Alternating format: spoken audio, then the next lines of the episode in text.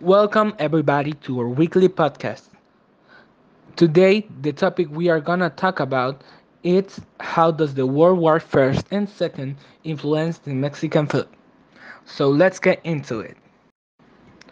In the beginning of the Mexican Revolution in 1910 happened one of the most important political and social events at the 20th century in Mexico, and as expected, it has an impact on Mexican gastronomy.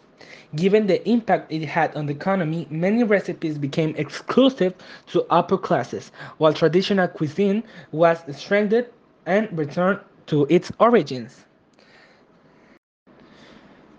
In the 20th century, the following custom of Mexican gastronomic itinerary emerged: sale of tamales on street corners, some of bread by bicycles, carts with sweet potatoes, sale on snacks on street, sales of juices and seasonal fruits.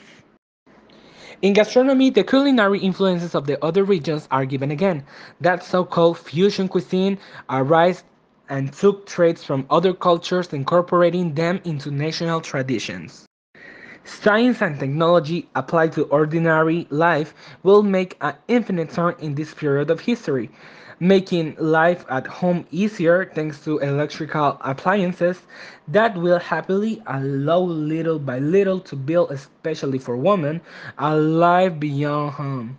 And at the end of the century, the gastronomy schools that today nature the restaurants and tables of our country and the world of extraordinary professional emerged.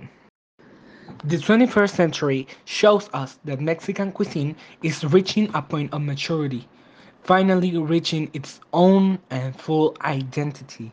An identity that takes up to the pre Hispanic elements of respect for ingredients and endemic products that are part of our clear legacy that makes us feel like a nation with great cultural, social, and obviously gastronomical wealth.